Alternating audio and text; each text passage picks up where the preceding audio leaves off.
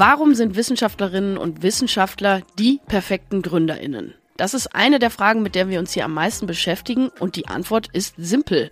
Ganz plakativ gesagt sind Wissenschaftlerinnen und Wissenschaftler Kummer gewöhnt. Man muss Resilienz zeigen, man muss ein der Glas halb voll Typ sein, um immer wieder aufzustehen, von Niederlagen zu lernen. In meinem persönlichen Fall jetzt in der Naturwissenschaft ist es so, dass wir uns Versuche überlegen, die wir beweisen möchten und ich kann im Prinzip schon mal davon ausgehen, dass 80 Prozent der Dinge nicht funktionieren, die ich mir ausgedacht habe. Das erfordert einiges an Leidensfähigkeit und aber auch an positiven Denkens und dem richtigen Mindset. Und all das sind Eigenschaften, die Gründer und Gründerinnen unbedingt auch mitbringen müssen, um ihr Startup voranzubringen, um sich mit Kundinnen und Kunden zu unterhalten, um Prototypen zu bauen, diese zu testen, zu lernen. All das, was unsere Coaches und Coachinnen immer wieder den Startups predigen, immer wieder aufstehen, wenn es es auch mal nicht geklappt hat. Und im Prinzip sind Wissenschaftler und Gründer, Wissenschaftlerinnen und Gründerinnen der gleiche Schlag Leute, wenn man es so will. Also meldet euch sehr gerne bei uns im Reach Eurige Startup Center. Innovationsgedanken. Der Podcast für die Ideen von morgen vom Reach Euregio Startup Center. Hallo zusammen. Wir haben uns entschlossen, die folgende Episode des Reach Podcast neu hochzuladen. Das Thema ist gerade wieder super aktuell und spannend. Lehnt euch also zurück. Wir wünschen euch viel Spaß beim Zuhören. Heute spreche ich mit Dr. Rebecca Melcher über ihr Startup Bex Biotech. Rebecca erzählt uns, wie sie ihr Promotionsthema aus dem Bereich der Pflanzenbiotechnologie in eine Unternehmensgründung überführt hat und was sie dabei erlebt und gelernt hat. Erfahrt im Podcast, wie Rebecca in die Rolle des CEO hineingewachsen ist und diese nun bestens verkörpert. Wir haben zusammen promoviert und ähm, waren somit ehemalige Kolleginnen und jetzt freue ich mich, dass du mal den Weg zu uns hier ins Podcaststudio gefunden hast, um über deine Gründung zu sprechen. Ja, danke für die Einladung. Schön, dass du da bist. Wir kennen uns tatsächlich schon sehr lange. Wir haben, wann haben wir zusammen angefangen? Ich bin 2012 dazugekommen. 2012. Ja. Wir waren 2012 zusammen in Indien. Direkt. Stimmt. Direkt zusammen in Indien und wir haben direkt einen Monat lang zusammen in einem sehr kleinen Zimmer in einem ja, komischen Wohnheim in Indien gewohnt an der Uni in Hyderabad. Aber es war eine coole Zeit, oder? Definitiv. Sehr gut. Erzähl doch mal, Rebecca, du bist jetzt äh, extra heute hergekommen, um, um dich dem Interview zu stellen. Magst du dich noch mal so ein bisschen vorstellen? Wer bist du? Wo kommst du her? Ja, ich bin äh, Rebecca Melcher, wie Anne schon gesagt hat, äh, habe ich in Münster am Institut für Biologie und Biotechnologie der Pflanzen promoviert. Erzähl, also du hast Biotechnologie und äh, Biowissenschaften studiert und dein Promotionsthema, das hast du ja dann auch hier in Münster angefertigt, deine Promotion. Worum ging es dabei?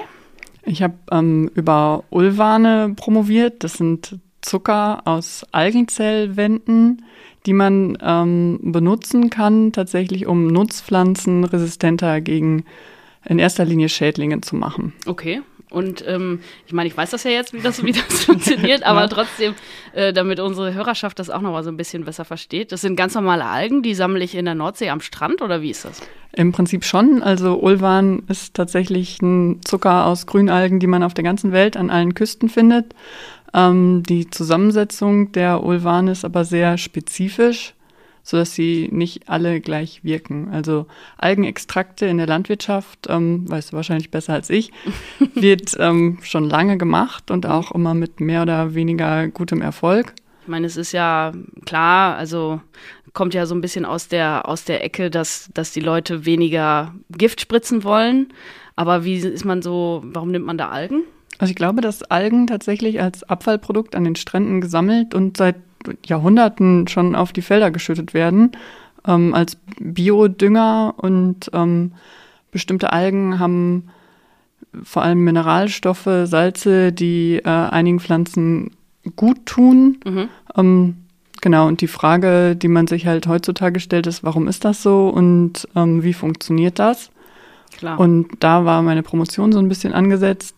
Mhm. Ähm, die Idee war, bestimmte chemische Strukturen aus den Zellwänden von den Algen zu isolieren, die für die sogenannte Bioaktivität zuständig sind. Ähm, die Bioaktivität ist ein na, Sammelbegriff ähm, für die Abwehrreaktion der Pflanze, die man damit unterstützen kann. Okay. Also die Idee ist, die Pflanze mit Algenzuckern zu füttern und dann neben der Düngeeigenschaft, die ich ja schon angesprochen hatte, eben die Abwehrreaktion der Pflanze zu stärken. Also mhm. im Prinzip so ein ganz weit entfernt eine Impfung für die Pflanze, um resistenter zu werden. Okay, aber wahrscheinlich dann auch, äh, also für deine Promotion jetzt, um das erstmal so ein bisschen besser zu verstehen. Also du hast ja gesagt, die Bauern und Bäuerinnen, die haben wahrscheinlich dann irgendwann mal ähm, die Algen auf die Pflanzen gegeben und weil sie irgendwie wussten, es gibt einen positiven Effekt, es war aber nicht klar, warum. Also, und das wolltest du nachvollziehen und verstehen. Habe ich richtig verstanden, oder?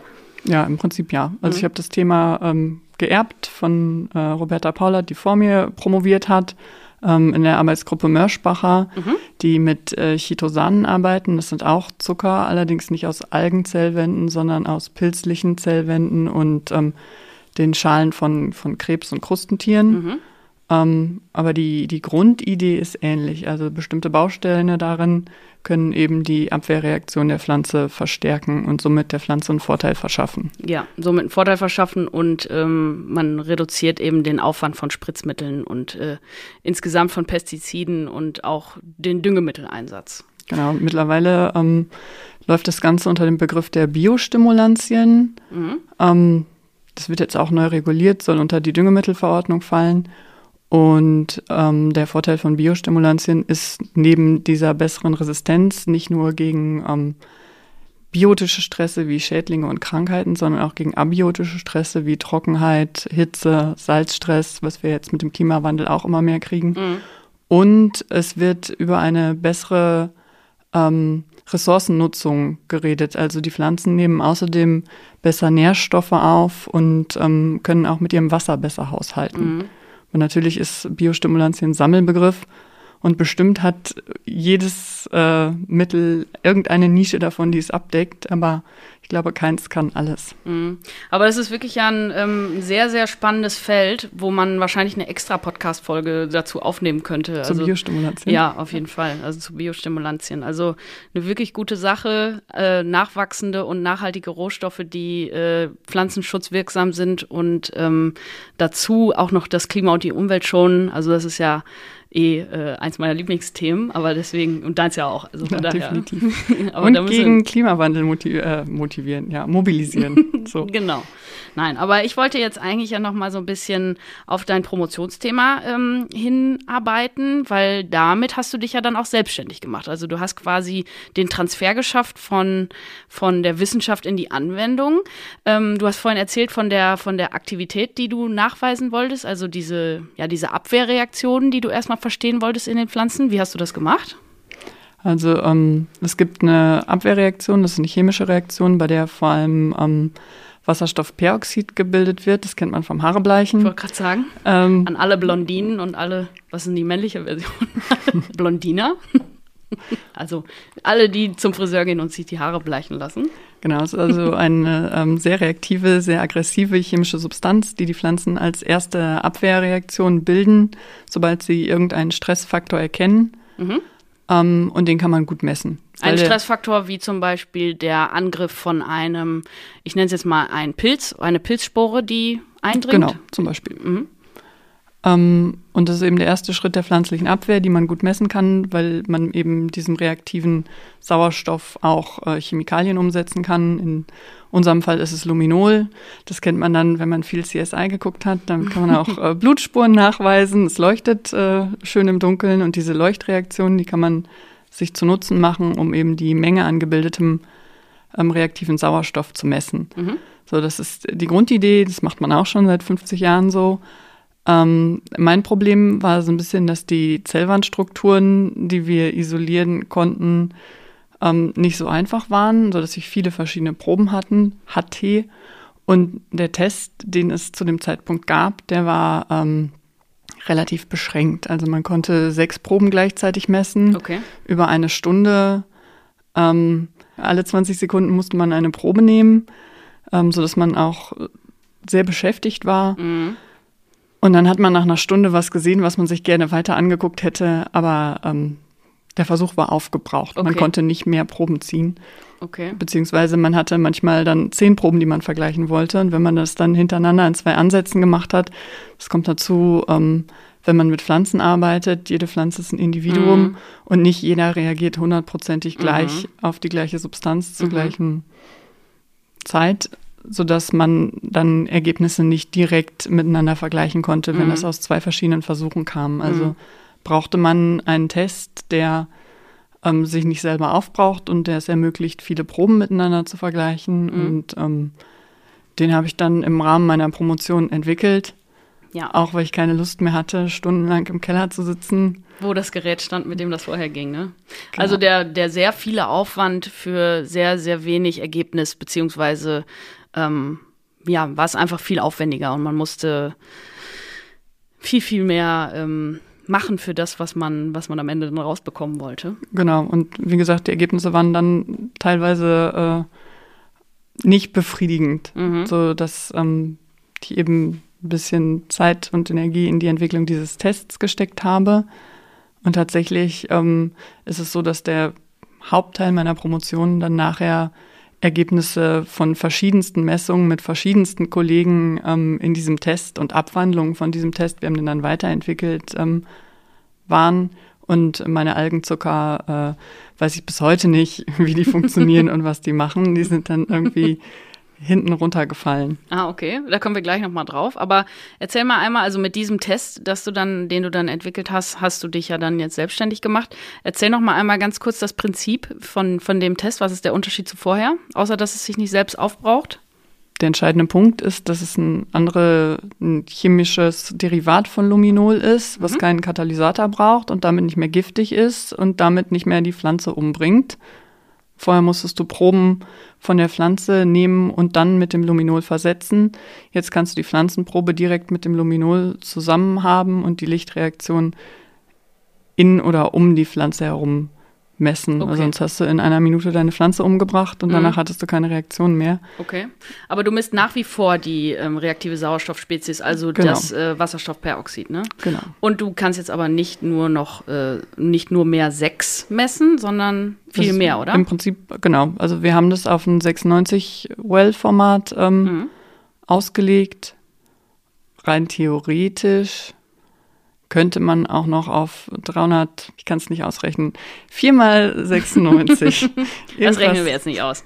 Genau. Also sehr viele. Sehr, sehr viele, genau. Das wird dann vom Handling her ein bisschen schwierig, aber wenn man ähm, das im großen Maßstab machen möchte und sich einen PPT-Roboter anschafft, Mhm. dann ähm, sind dem eigentlich keine Grenzen mehr gesetzt. Sehr gut. Kommen wir jetzt mal zu deiner Gründung. Also du hast diese, diese Methode entwickelt oder mitentwickelt und ähm, dann bist du irgendwann drauf, warst du fertig mit der Promotion und hast dann irgendwann gedacht, ähm, ich könnte mich doch damit selbstständig machen, weil das ist doch noch das, worauf die, die Pflanzenschutzindustrie gewartet hat. Genau so war's. ja, ich wollte äh, mich eigentlich immer gerne selbstständig machen und ich wollte immer irgendwas unglaublich Cooles erfinden. Ja. Und äh, da warte ich bis heute drauf. Ja, So, man hat ja als Kind, weiß ja ich schon nicht, cool. ne, DuckTales, Daniel Düsentrieb, irgendwie, ähm, ja, halt irgendwas total Verrücktes, irgendwas, worauf die Welt wirklich gewartet hat und ähm, was die Welt braucht. Und das habe ich halt nicht gemacht. Und dann war ich mit meiner Promotion fertig. Und, ähm, habe auch so ein paar äh, halbherzige Bewerbungen geschrieben, ähm, bis ich mich dann irgendwann als äh, Consulting irgendwas bei einer Bank beworben hat und mein Mann gesagt hat, was machst du denn da? Du kannst doch nicht in der Bank arbeiten, Menschen Versicherungen verkaufen, nur weil du einen Doktortitel hast. Sagt er, du kannst nicht hat er rechnen. recht. Du Was? kannst nicht äh, Leuten äh, Quatsch aufquatschen. Das, das ist nicht deins. Hör auf. Die Bewerbung durfte ich auch nicht abschicken, haben wir auch nicht. Und dann war halt die Frage, was, was mache ich denn jetzt? Mhm. Dann habe ich mit, mit vielen Leuten geredet und die hat ja schon gesagt, meine Promotion ist irgendwie von den Algen abgekommen und bei diesem Test hängen geblieben, Mhm. weil irgendwie ähm, die unterschiedlichsten Leute mit diesem Text, Test ihre ähm, Promotion aufmotzen konnten, Mhm. weil sie dadurch dann ähm, einen Mehrwert generiert haben, weil man nicht nur sagen konnte, ich habe ein cooles Protein gefunden, sondern man konnte sagen, ich habe ein cooles Protein gefunden, das in der Pflanze hierfür zuständig ist. Mhm. Und ähm, da war die Grundidee eigentlich, dass man diesen Test so ähm, an Studenten verkauft Richtung Pimp My äh, Promotion. Ja, aber das ist wirklich, äh, wenn ich das mal einmal kurz so, äh, so aufgreifen darf. Ähm, wir haben jetzt ein cooles Protein, äh, also ich bin jetzt mal die Studentin, die jetzt äh, von mir aus ein cooles Protein identifiziert hat und ähm, ich kann das mit deinem Test natürlich dann alles viel, viel besser erklären. Also es ist dann wirklich mal wieder ein Paradebeispiel für äh, Grundlagenforschung, die wirklich die grundlegenden Prozesse jetzt in der Pflanze erklärt und man kann es dann aber besser verstehen und äh, auch in der Anwendung verstehen. Also es, ich finde es schon ziemlich, ziemlich bemerkenswert.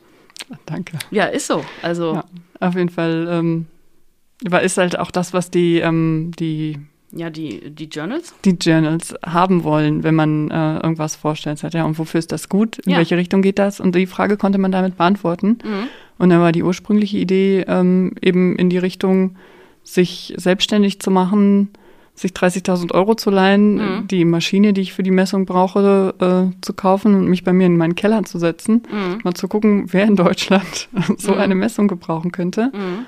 Ähm, aber ich habe an der Uni Münster noch gute Kontakte gehabt und ähm, mit verschiedensten Leuten geredet, ähm, die mich dann immer weitergeleitet haben und weitergeleitet haben und weitergeleitet haben, bis ich dann ähm, bei der AFO saß Mhm. ähm, und die gesagt haben, Weil es das Reach noch nicht gab. weil es das Reach noch nicht gab. Genau, ich habe überlegt, ob ich das sagen darf. Ja, das darfst du sagen.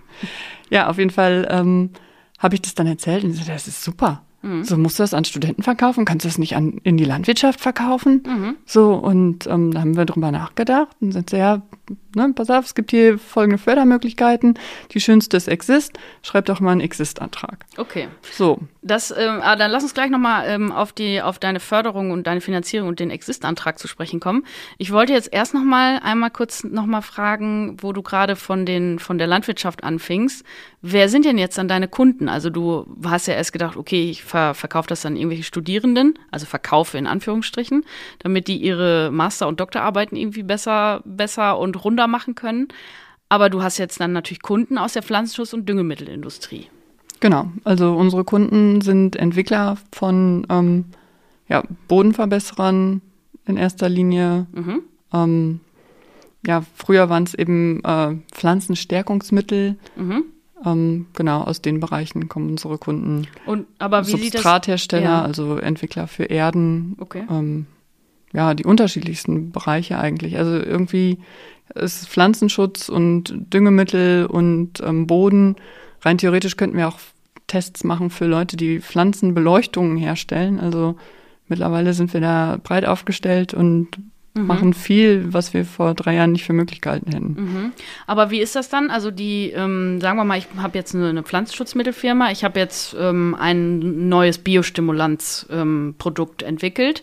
Ich möchte jetzt mal wissen, wie das auf äh, Tomaten reagiert oder wie Tomaten darauf reagieren. Dann schicke ich dir das Mittel. Ja, im Prinzip schon. Also das? vielleicht rufst du vorher an. Ja, okay. Aber ähm, dann schickst du mir das Mittel und ähm, dann bei ähm, Biostimulantien ist, wie gesagt, meistens, dass es stressresistenter macht. Also testet man am besten unter einem Stress. Also man würde die Tomaten behandeln und dann zum Beispiel ganz stumpf aufhören zu gießen. also so Dann Trockenstress hat man. Trockenstress. Das Mhm. ist ziemlich einfach. Das kann man gut überwachen. Wir können dann auch die Bodenfeuchte messen, um, Ah, um okay. eben ein äh, Aushängeschild für den Trockenstress zu haben.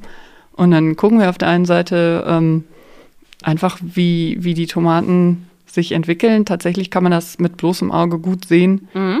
dass sie, ähm, wenn sie trockenstressresistent sind, die Blätter nicht hängen lassen, nicht gelb Ja. werden, nicht vertrocknen. Super. Das ja. ist, äh, ja, dafür muss man nicht promovieren, denke ich manchmal.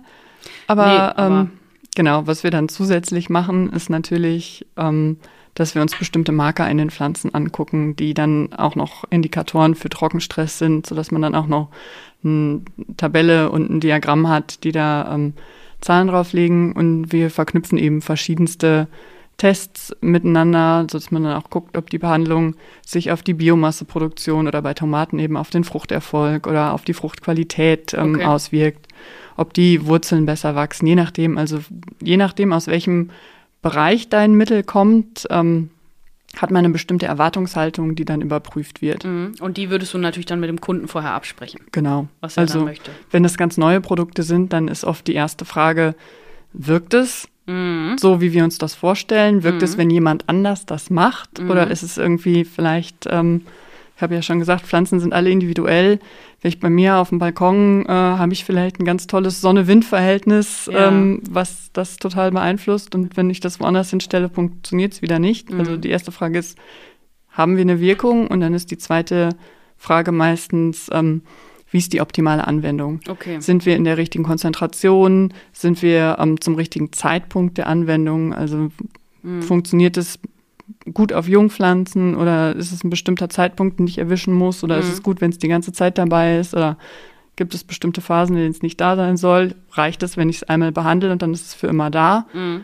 Oder ähm, ja, habe ich eine? Wirkung, die nach zwei Monaten, zwei Wochen, ne, das sind so Fragestellungen, die wir dann ähm, uns angucken. Okay. Genau. Das bedeutet jetzt so zusammengefasst, dass ähm, deine, dein Service bietet einen, so, ja, sozusagen einen Mehrwert für deine Kunden, also für die Pflanzenschutzmittelfirmen oder für die Düngemittelfirmen, die dann wiederum mit den Informationen, die sie von dir bekommen, ihren Kunden was sagen können und ihr Produkt besser verkaufen können und äh, besser beraten können unter Umständen auch, ne? Genau. Also das ist, ähm, wie gesagt, ein großer Teil. Also für unsere Kunden selber sind diese ähm, Statistiken und Analysen ganz wichtig, Ja. aber für deren Kunden wieder ist es wichtig, dass wir ein schönes Bild machen Mhm. von einer grünen Pflanze und einer gelben Pflanze und Mhm. man dran schreiben kann, Hier Das sieht ist man, der es Effekt. wächst besser, ja. genau, also relativ simpel, ähm, klar strukturiert. Ja. Ähm, Ja, Genau. aber ihr helft denen, dass die ihre Produkte einfach besser charakterisieren können und so besser verkaufen können. Also es ist Genau. so, so eine abgerundete und Sache natürlich ist. ist, ist nicht der Hauptmerkmal, den wir machen, Fotos, sondern ähm, Nee, wir gucken wirklich Parameter in der Pflanze an. ja. Also ihr guckt Aber- ja jetzt auch schon auf RNA-Ebene und DNA-Ebene. Genau. Ja, also es, äh, ihr entwickelt euch auch ständig weiter. Also es ist jetzt nicht nur noch der eine Test, sondern ihr bietet jetzt so einen Rundum-Service an. Genau. Also im Prinzip machen wir Auftragsforschung Super, ja. ähm, im Bereich Nutzpflanzen. Wir könnten natürlich auch Zierpflanzen. Ja, das ist aber ja nochmal ein anderes Thema, ne? Ja, Aber, aber sehr schön. Aber das ähm, bedeutet, du hast jetzt, wann bist du fertig geworden? Vor drei Jahren, vor vier Jahren? 2016. 2016? Jo, viel, wirklich, stimmt. Oh Gott. Ja. Das ist schon, die Zeit rennt. Fällt Ja. einem dann immer wieder auf. Ähm, du hast vorhin gesagt, du hast dann einen Exist-Antrag gestellt. Äh, du warst ja dann zunächst alleine, hast dann angefangen, du musstest dir ja dann ein Team suchen wahrscheinlich, ne? Genau. Und ähm, im Exist-Antrag ist es in Ordnung, wenn man, wenn man zwei Fachidioten hat. Also Biologen Mhm. kannte ich ja viele, Gott sei Dank, Mhm. und ähm, habe auch jemanden gefunden, der bereit war, da mitzuarbeiten. Aber die haben gerne einen BWLer oder einen Kaufmann im Ja. Team. Und ähm, als ich den Exist-Antrag gestellt habe, hatte ich eine BWLerin, es war eine Bekannte von meinem Vater, die gerade Mhm. aus dem Mutterschutz kam und gesagt, ja, kann ich mir mal angucken, mache ich wohl. Mhm. Ähm, und dann gab es aber ein Problem in der, ähm, nein, ein Problem nicht. Die haben einfach doppelt so lange gebraucht, diesen Antrag zu bewilligen, Ja. ähm, weil sie gerade personell Probleme hatten auf der Ebene von, von Exist, ähm, sodass ich fast ein Dreivierteljahr nach Antrag Einreichung erst die Bewilligung bekommen habe. Mhm. Aber sie ist Und- bewilligt worden. Also das, genau, äh, es ist bewilligt worden und auch gut, ja. direkt im ersten Anlauf. Also es Mhm. hat nicht so lange gedauert, weil wir Sachen nachliefern mussten, sondern tatsächlich, weil da irgendjemand ausgefallen ist Ah, und ja. dann ähm, meine ich, dass es so war. Es war auf jeden Fall ein personelles Problem und nicht auf unserer Seite. Mhm. Auf jeden Fall hatte ich dann den Antrag und ähm, die Bewilligung und kein Team mehr. Ja, okay. Und so. dann? Naja, wie gesagt, Biologen ähm, war kein Problem, kenne ich immer noch Mhm. tonnenweise. Ähm, und der BWLer, der war dann das Problem. Und ähm, mit dem halben Team durften wir nicht starten oder mit zwei Dritteln des Teams durften wir nicht starten. Und dann habe ich ähm, alle Leute, die ich kannte, gefragt, ob sie jemanden kennen, der irgendwie als BWLer durchgeht und habe dann über fünf Ecken Mhm. ähm, einen Studenten aus Köln gefunden, der gerade seine Masterarbeit fertig hatte. Mhm. Ähm, es war ein Vorteil, der hat uns dann direkt das Logo designt und die Webseite aufgesetzt und Mhm. ähm, so am Anfang die ganzen Sachen, die man sonst vielleicht für ein Startup entweder unprofessionell macht oder teuer dazu kauft, ähm, hat er uns super fertig gemacht. Mhm. Aber als das Exist-Stipendium ausgelaufen ist, bin ich jetzt schon wieder zu schnell. Nein, Nee, alles gut.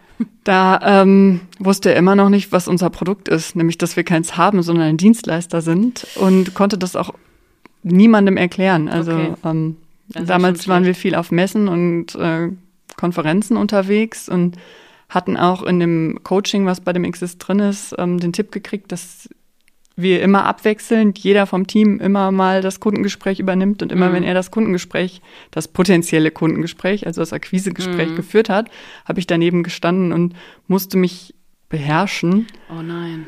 ähm, weil es einfach, einfach falsch war. Ja. Oh so, nein. und ähm, genau, dann kam Gott sei Dank, weil persönlich haben wir uns super verstanden, noch das Problem dazu, dass wir einfach nicht die finanziellen Mittel hatten, Mhm. Um ähm, ihn weiter zu bezahlen nach Auslauf Okay. des Exist-Stipendiums. Also Gott sei Dank, weil du ihm dann Ähm, sagen konntest, ähm, wir können dich leider nicht übernehmen. Auf Wiedersehen. ja, wie gesagt, ne, persönlich haben wir uns gut verstanden, Ja. aber ähm, dann ohne Gehalt wollte er nicht arbeiten Mhm. und äh, ihm Gehalt zu zahlen, was ich nicht habe, konnte Mhm. ich konnte ich nicht und wollte ich auch nicht. Also Mhm. ich, ich denke, wenn das der perfekte Mensch für unser Team gewesen wäre, dann hätte man vielleicht irgendwie eine Lösung gefunden. Okay. Aber das ist Aber- ja wieder mal ähm, auch ein, eine gute, ja, ein guter Hinweis darauf, dass es sehr wichtig ist, ein Netzwerk zu haben. Ich meine, klar hast du das sehr, sehr gute Netzwerk in die Biologie und in die Biotechnologie, aber jetzt zum Beispiel hier am REACH haben wir ja da diese Plattform, wo sich dann interdisziplinär die Leute vernetzen können und viele Leute sich treffen können und wo wir auch BWLer und BWLerinnen ähm, mit den, mit den, ja, mit den NaturwissenschaftlerInnen mal vernetzen können. Also Ja, das ist, glaube ich, total wichtig. Also die Ja. erfolgreichen Startups, die ich kenne, die haben sich tatsächlich meistens äh, in so Inkubatoren getroffen. Dass dann der eine die Idee hatte äh, Mhm. und der andere das, das kaufmännische Know-how. Mhm. Ähm, ganz absurde Konstruktionen, die ich getroffen habe, sind dann tatsächlich zwei BWLer, Mhm. die irgendjemandem die Idee äh, geklaut haben Ja. und dann ähm, ohne Biologen im Team äh, mikrobiologische Produkte verkaufen oder sowas. Das gibt's auch witzigerweise, aber seltener, glaube ich, als dass zwei Fachidioten ohne Kaufmann dastehen. Mhm. Ja, und ähm, Fachidioten, das Ja, ist immer so äh, gemein. bitte, aber ja, es ich weiß, was ja du meinst. Nein, aber die, ähm, das wollen die Exist-Leute ja aber auch nicht. Ne? Also die, die setzen ja, wie du vorhin schon sagtest, auf die interdisziplinären Teams. Da können Ja. dann auch irgendwie irgendwelche WirtschaftswissenschaftlerInnen ankommen und sagen, hier, wir wollen jetzt mikrobiologisch irgendwas arbeiten. Dann sagen die auch, na, das ist ja irgendwie auch nicht so passend, ob das wohl alles so richtig ist und die nötige, nötige Kompetenz da vorhanden ist, ist ja auch so ein bisschen die Frage. Ja. Aber gut, also wir bieten ja jetzt hier so eine Plattform und ähm, können die Leute miteinander vernetzen. Also Ja. meldet euch gerne bei uns diesbezüglich.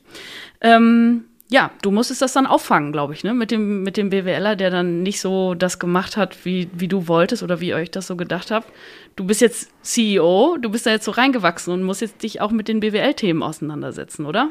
Ja, aber also so im, im täglichen, im Alltag Mhm. ist es was, was, ja, ich würde sagen, fünfte Klasse Mathematik nicht übersteigt. Also du hast Einnahmen und du hast Ausgaben und das muss unterm Strich irgendwie stimmen. Du kannst kein Geld ausgeben, was du nicht hast und ähm, das ist äh, ganz, ganz reine ja, Mathematik. Mathematik. Ja. Ja, aber trotzdem, Genau. also Aber, ist schon nicht so ähm, leicht, finde ich. Genau, wenn ich dann in Situationen komme, wo man mit Investoren oder mit Leuten von der Bank redet Genau. und ähm, auch in den Businessplan-Wettbewerben, wo ich mir total schwer mit tue, sind diese Zukunftsprognosen. Mhm. Also natürlich kann ich dir einen Businessplan aufstellen, in dem äh, mein Umsatz exponentiell wächst. Ich weiß, wie exponentielles Wachstum aussehen soll, das kann ich ausrechnen, aber ähm, und dann überlege ich halt, wie viele Leute ich einstellen muss, um so viel Umsatz zu machen und ändere die Kosten entsprechend. Mhm. Aber ich habe immer das Gefühl, das kann nicht alles sein. So, sein, ja. da muss es doch noch irgendeinen Trick geben, den irgendjemand kann, den ich nicht kann. Also Aber wie hast du das denn gelernt? Trotzdem. Also ich, ich habe höchsten Respekt davor. Irgendwie, ich bin ja auch Naturwissenschaftlerin und denke mir manchmal so, ach Gott, wenn man jetzt irgendwie CEO ist, wie, wie läuft das denn, wenn man dann plötzlich eben mit Investoren über, über Bankthemen und Zukunftsprognosen rechnen möchte oder reden muss? So. Also ich habe ähm, eine gute Steuerberaterin. Mhm. Ähm, mir wurde empfohlen, das nicht immer zu sagen. Ah, Aber ich okay. habe eine super Darfst du Steuerberaterin. ruhig sagen. ähm, genau, und wenn ich dann irgendwelche Verträge habe oder Sachen, die ich, die ich wirklich nicht verstehe, dann ähm, frage ich die und dann hilft die mir. Mhm. Ähm, die machen für, boah, lass mich nicht lügen, 20 Euro im Monat meine Lohnbuchhaltung und für nochmal 20 Euro im Monat meine, meine Umsatzsteuervoranmeldung. Mhm. Das Einzige, was ich mache, ist äh, meine, meine Belege einscannen und in der Software hochladen und die laden die dann wieder runter. Okay. Ähm, also meine Buchführung ist, ich lege den eingescannten, ne? Ich scanne den Beleg ein und ordne ihm eine Ausgabe zu Okay. und den Rest machen die. Aber So. trotzdem hast du dich da ja reingefuchst. Ja. Ja, ne? Also schon. So, und ähm, meistens melden die Leute sich. Also ich habe zum Beispiel vergessen, Gewerbe anzumelden. Ah, okay. habe ich dann, also ich war beim Notar und total stolz und hatte eine Firma gegründet und ähm, äh, im Februar und dann waren wir im März im, im Urlaub und äh, ich habe natürlich trotzdem meine E-Mails kontrolliert und hatte dann, ja, äh, hier Gewerbeanmeldung. Aber jetzt mal ganz schnell und hopp, hopp, hopp und ähm, sie können gar nicht weiterarbeiten sonst. Oh Gott. Und dann habe ich im Urlaub ohne Computer mit dem Handy da irgendwie versucht, die Gewerbeanmeldung auszufüllen. Ähm, es hat geklappt und es war auch kein Problem. Und äh, ich konnte sogar die 18,50 Euro für die Gewerbeanmeldung überweisen. Ähm, Sehr gut. Aber das ist was, wo ich nie drüber nachgedacht habe. Ja.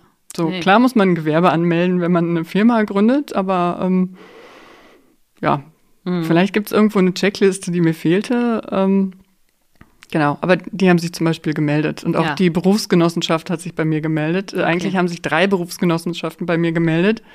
Ähm, den anderen beiden konnte ich dann sagen, ich habe schon eine. Ja, sehr gut. Ähm, genau.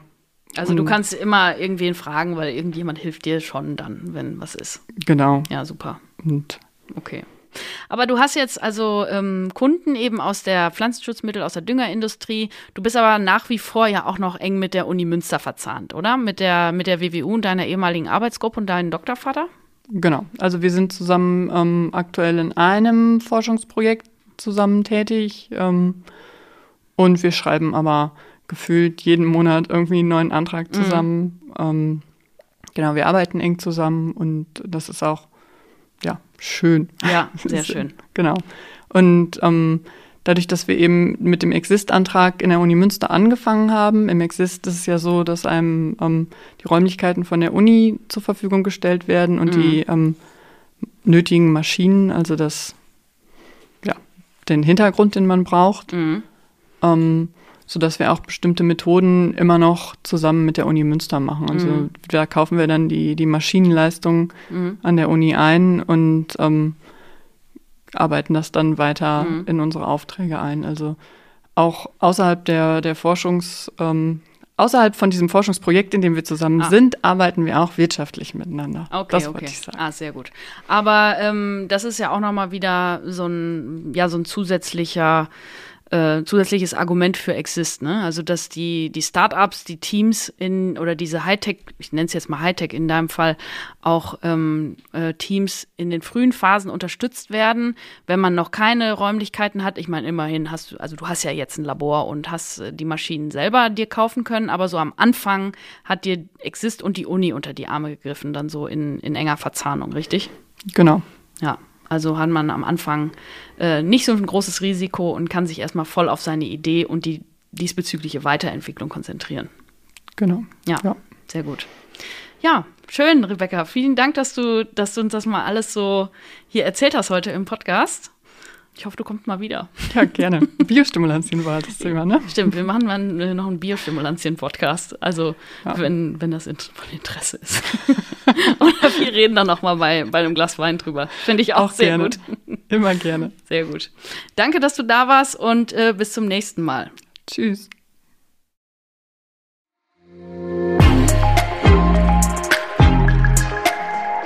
Der Reach Podcast. From Science to Startup